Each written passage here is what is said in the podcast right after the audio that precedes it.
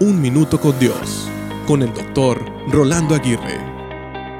Casi todos estamos familiarizados con la historia de Thomas Edison y el bombillo. Él intentó alrededor de mil veces el hacer que la luz radiara del bombillo hasta lograrlo. La derrota no es una opción con este tipo de perseverancia. Cada dificultad es vista como un obstáculo que se elimina hasta que todos los desafíos son conquistados y removidos.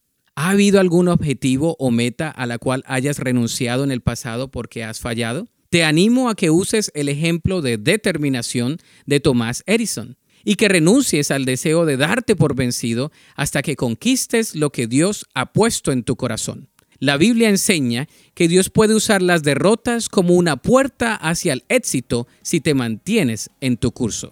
No te des por vencido. Quizá el éxito está a la vuelta de la esquina. La Biblia dice, pues una vez que su constancia se haya desarrollado plenamente, serán perfectos y completos y no les hará falta nada.